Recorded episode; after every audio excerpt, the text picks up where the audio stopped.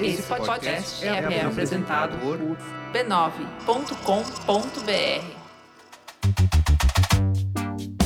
Olá, eu sou o Bruno Natal. Hoje é dia 13 de setembro e no resumido número 178, construção e distorção da realidade na nossa vida digital super subcelebridades, construção de memórias e leitura das emoções, ressaca dos aplicativos de namoro, nude no avião e muito mais. Vamos nessa, resumido. Resumido.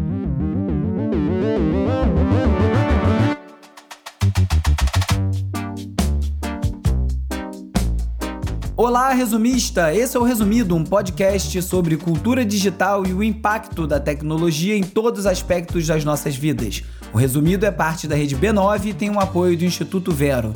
Semana passada não teve episódio e, como eu sempre gosto de compartilhar os resultados algorítmicos dessas decisões do Resumido, só para você ter uma noção, em uma semana apenas, o Resumido caiu de primeiro lugar na Apple Podcasts para décimo segundo. Isso porque muita gente não deve ter conseguido escutar mais um episódio extra para manter a performance do programa. É dura vida digital. Essa semana tem episódio, então bora retomar o primeiro lugar. Vamos de cultura digital e como nosso comportamento online ajuda a moldar a sociedade. O bom de ficar uma semana sem episódio é que dá para refletir e filtrar um pouco melhor os acontecimentos.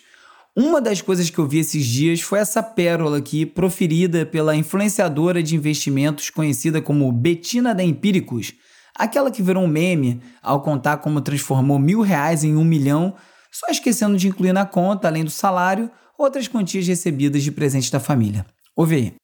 Ontem eu tava marcando uma consulta, eu saí de Alphaville, fui morar em São Paulo, agora tô precisando pegar todos os médicos que eu tinha em Alphaville e ir atrás de novos médicos em São Paulo. E aí eu mandei uma mensagem para uma clínica que eu já frequentava por outra especialidade, eu tava precisando marcar dermatologista. E aí a moça, a secretária, falou assim: "Ah, a gente tem cinco dermatologistas aqui. Olha o Instagram de cada uma, vê com qual você mais se identifica pra, pra marcar". E aí me mandou o link do Instagram das cinco dermatologistas. Imagina, né? Instagram não é importante, né?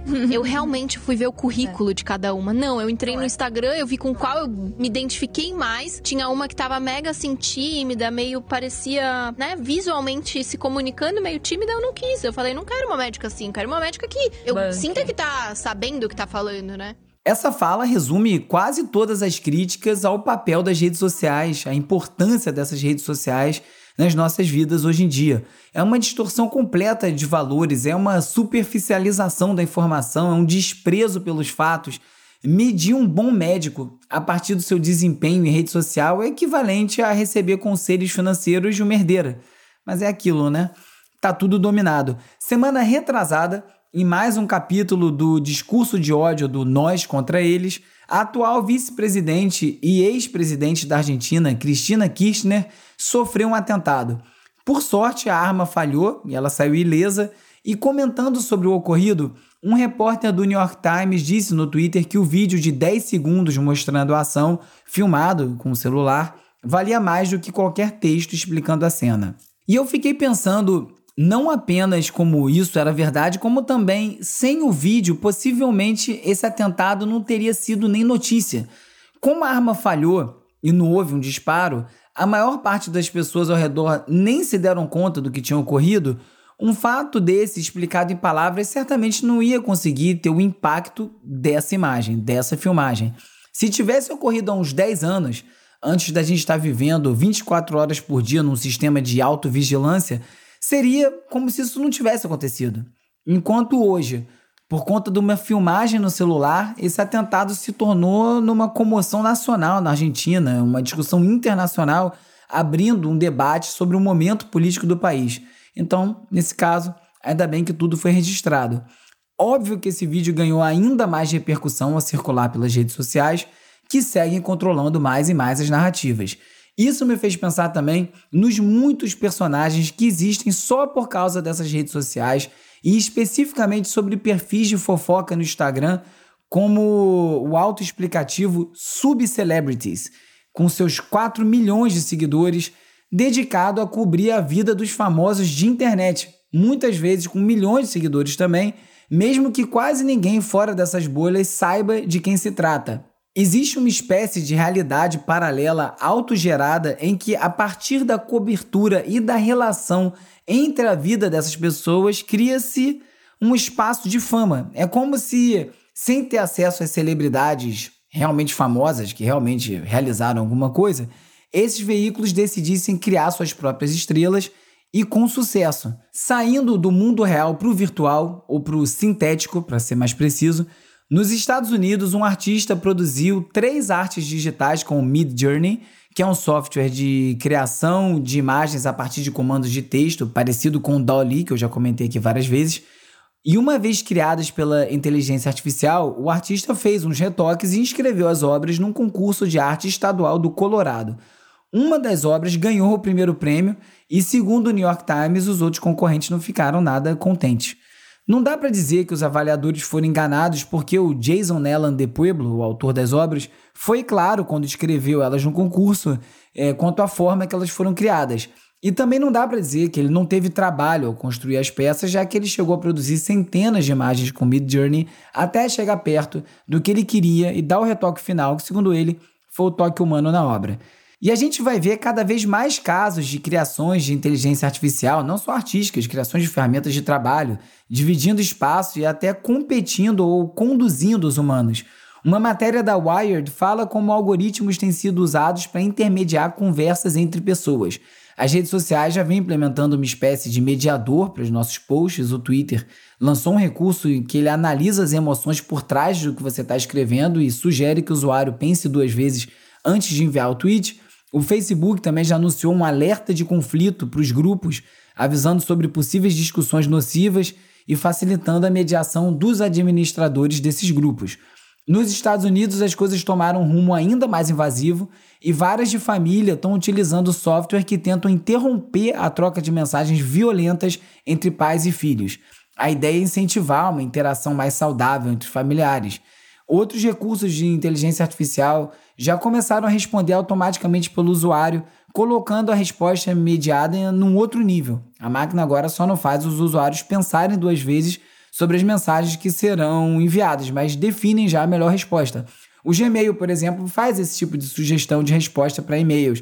Gera lá balãozinhos com respostas prováveis para o conteúdo daquele e-mail que você só clica e a resposta sai pronta.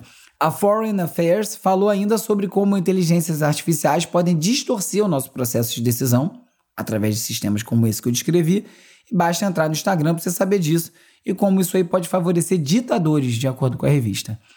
Um lugar seguro ainda é dentro das nossas cabeças, ao menos por enquanto. Está começando a entender como as nossas memórias são formadas e um artigo do MIT Tech Review apontou para a possibilidade remota de se conseguir produzir memórias artificialmente nas pessoas. Mas essa aí é só uma das possibilidades que os pesquisadores identificaram, porque além da manipulação e inserção de memórias, também existe a possibilidade da leitura da mente das pessoas. Numa pesquisa conduzida pelo Bryce Cool, professor assistente de neurociência cognitiva da Universidade de Oregon, as pessoas receberam imagens para ver e seus cérebros foram escaneados com uma máquina de ressonância magnética para medir quais regiões estavam ativas. A partir disso, um algoritmo foi treinado para adivinhar o que a pessoa estava visualizando e reconstruir uma imagem com base nessa atividade. O algoritmo também reconstruiu imagens de participantes que foram solicitados a manter uma dessas imagens visualizadas na sua mente.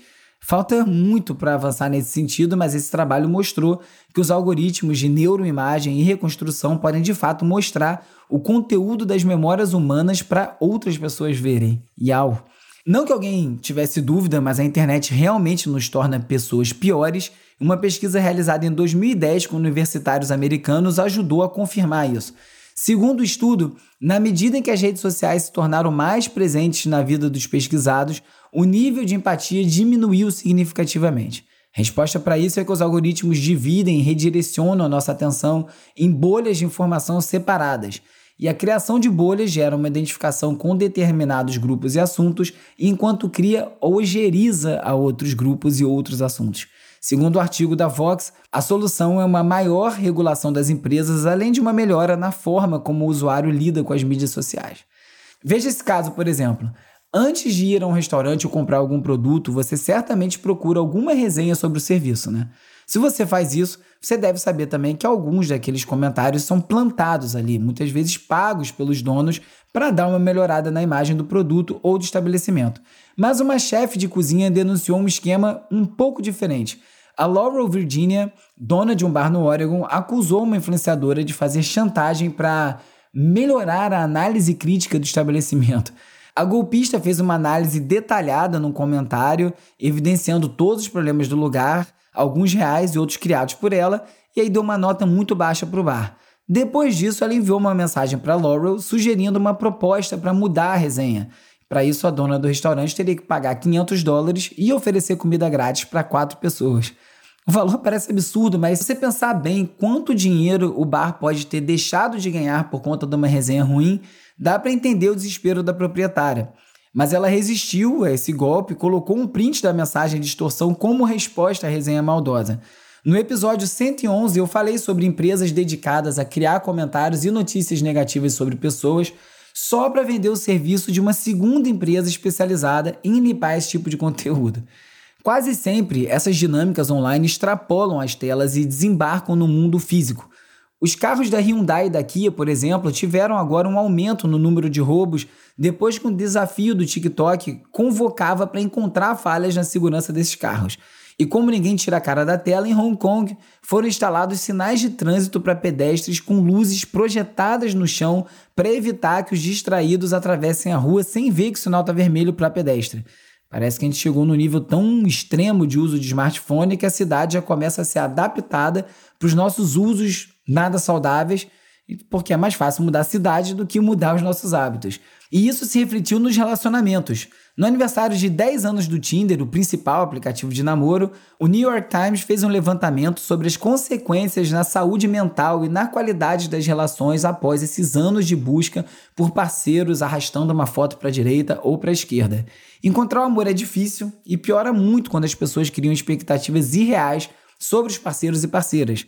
Uma nova trend no TikTok, olha ele de novo, deixou isso evidente. Um filtro chamado AI Green Screen cria imagens a partir de palavras e os TikTokers estão usando para produzir imagens do que seria o namorado ou a namorada ideal. As imagens criadas são abstratas e totalmente aleatórias e quase sempre geram uma reação engraçada dos usuários. Pelo menos até agora, porque eu aposto que falta pouco para a gente criar uma inteligência artificial que constrói o parceiro perfeito para selfies de casal e assim ninguém precisa nem se relacionar com alguém para produzir a vida perfeita no Insta. Olha aí que beleza. E pode apostar que imagens bizarras criadas por inteligência artificial vão ser responsáveis pela criação das novas lendas urbanas. Talvez a versão da loura do banheiro do seu neto seja uma imagem fantasmagórica que aparece sem explicação em alguma imagem gerada artificialmente. E a gente já tem a primeira candidata, a Loab, Loab. Um artista vem utilizando uma técnica chamada de pesos negativos de prompt, na qual um usuário tenta fazer com que o sistema de inteligência artificial gere o oposto do que você digita como comando. Simplificando muito, ao atribuir um peso negativo ao prompt, você basicamente diz para o sistema de inteligência artificial: gere o que você acha que é o oposto desse prompt. A partir de comandos específicos nasceu a Loab, uma mulher fantasmagórica que passou a aparecer em uma série de imagens geradas a partir dessa técnica. As imagens viralizaram, óbvio, brotaram todo tipo de especulação sobre o que poderia estar causando esse fenômeno perturbador. O Supercomposite, que é um artista responsável por essa descoberta, afirma que as imagens derivadas da imagem da Lobo original quase sempre caminham para o reino do horror, violência gráfica e sangue. Mas quem precisa de inteligência artificial para gerar imagens perturbadoras quando se tem ferramentas como o AirDrop, que permite enviar arquivos via Bluetooth para iPhones que estejam próximos um do outro, mesmo que as pessoas não se conheçam. Basta que a porta, o Bluetooth, esteja aberto para receber arquivos para alguém solicitar enviar algo. E se a pessoa aceitar, lá vem bomba, como aprenderam os passageiros de um avião prestes a decolar para Cabo São Lucas, no México, que foram bombardeados com fotos de pênis disparada por airdrop. Provavelmente algum passageiro resolveu trollar os outros e obrigou o piloto da aeronave a se manifestar ameaçando voltar com o avião ao portão de embarque se não parasse esse tipo de troca. Esse tipo de brincadeira está ficando tão comum que não deve demorar muito para decidirem que esse tipo de ação pode ser encaixado em algum protocolo de atentado, terrorismo. Atentado ao pudor certamente é. Agora, atentado ao pudor é um termo, né? Careta, mas vamos lá. E agora é hora de falar sobre como as Big Tech moldam o nosso comportamento.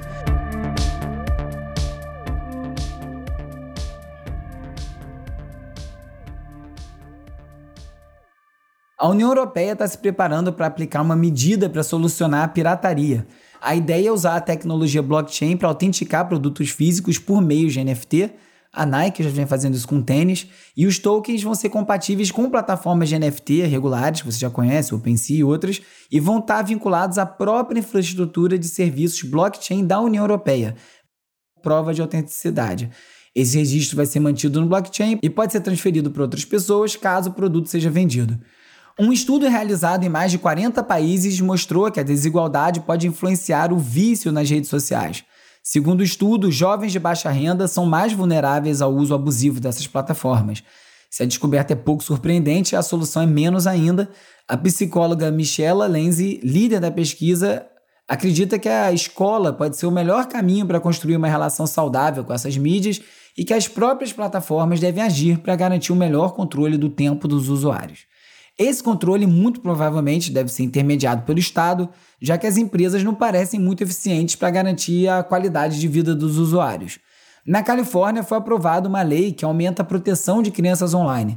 O projeto de lei vai exigir que empresas como TikTok, Instagram e YouTube criem proteções específicas para usuários menores de 18 anos.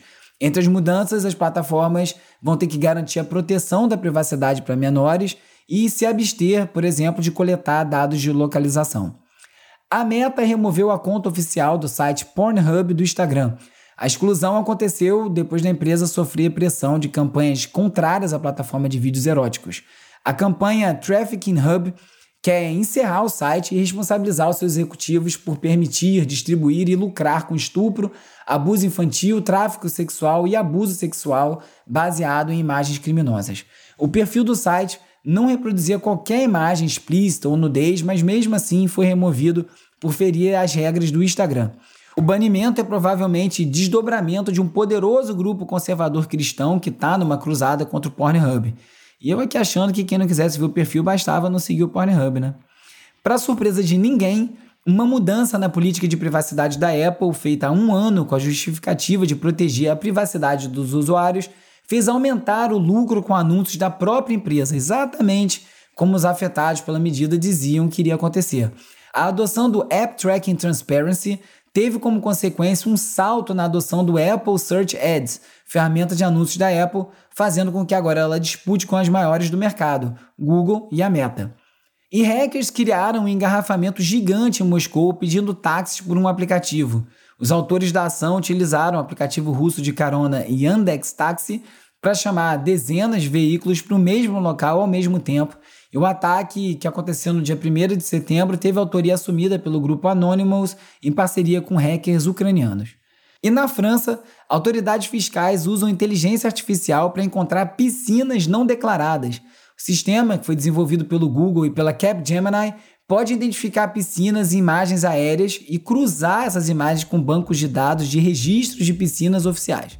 Depois do início do uso dessa ferramenta, já foram descobertas 20.356 piscinas, que deve gerar uma receita de aproximadamente 10 milhões de euros em impostos que até aqui eram sonegados.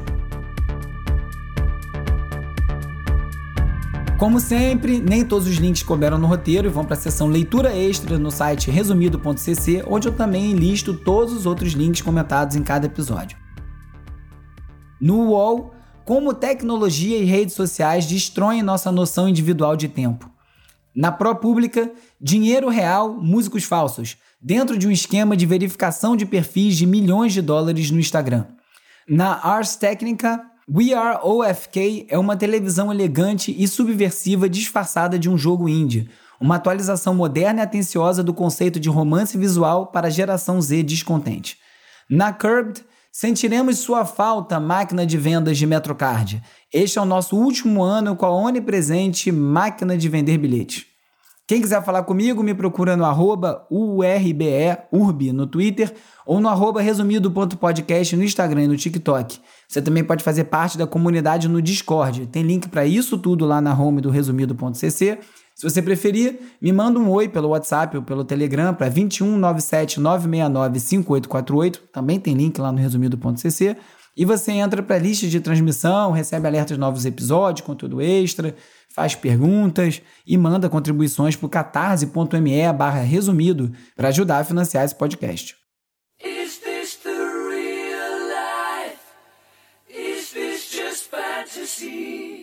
Hora de relaxar com as dicas de ver, ler e ouvir.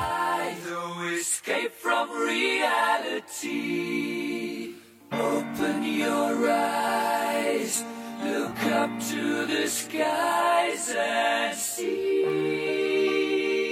O artista Thello Spike criou um clipe de Bohemian Rhapsody do Queen só com imagens criadas artificialmente em ferramentas como a Dolly e a Midjourney ele digitou cada verso da música e usou a imagem gerada para montar o vídeo.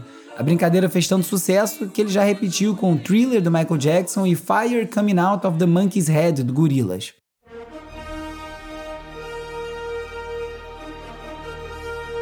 O site CineTimes funciona com uma interface parecida com Netflix, organizando filmes disponíveis gratuitamente no YouTube. Nem todos esses vídeos upados pelos criadores, cabe dizer, mas é uma baita organização. Five, four, three, two, Está de volta o Cinedoc, Festival Nacional de Documentários em Curta-Metragem. Totalmente online e gratuito, o festival foca na produção independente e basta visitar o site www.cinedoc.com.br. Cinedoc escreve S-I-N-E-D-O-Q-U-E para assistir os filmes. Melhor assistir um doc curta do que mais um capítulo de alguma série xarope, né?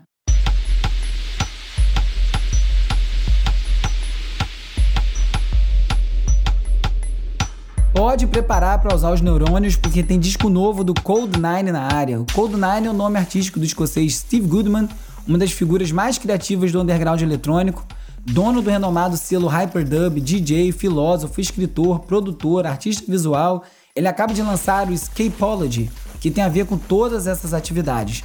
O disco faz parte de um projeto multimídia chamado Astro Darien, que fala do fim do Império Britânico, viagens espaciais, robôs, inteligência artificial. Projeto inclui uma instalação audiovisual exibida pela primeira vez no ano passado em Londres, um livro que vai ser lançado em outubro e Escapology, que é a trilha disso tudo, são 15 faixas instrumentais de pura desorientação, como diria o Malval. Qualquer um rotularia esse universo criado pelo Code9 de ficção científica, mas ele prefere usar uma expressão mais recente, ficção sônica, termo criado pelo Codwo Ashton, escritor britânico-ganense especializado em cybercultura e afrofuturismo. Quem sou eu para discordar do Code9, né? Nesse episódio você ficou sabendo como nossa vida social digital está se transformando numa doença, do poder das subcelebridades que inteligência artificial estão direcionando nossas atitudes e pensamentos, que anos de uso de aplicativos de namoro trouxeram consequências e muito mais. Se você gosta do resumido, recomenda para mais gente, é muito importante. Não deixe também de assinar, seguir, curtir, dar cinco estrelinhas, deixar uma resenha nessa plataforma que você está escutando o episódio agora. O resumido é parte da rede B9 e tem o apoio do Instituto Vero. É produzido e apresentado por mim, Bruno Natal, o roteiro é escrito por mim e pelo Agenor Neto, com a colaboração do Carlos Calbuque Albuquerque. A edição e mixagem é feita pelo Hugo Rocha. As redes sociais são editadas pelo Lucas Vasconcelos, com design do Felipe Araújo e animações do Peri Selmelman. A foto da capa é do Jorge Bispo e o tema original foi composto pelo Gustavo Silveira. Eu sou o Bruno Natal, obrigado pela audiência e semana que vem tem mais Resumido.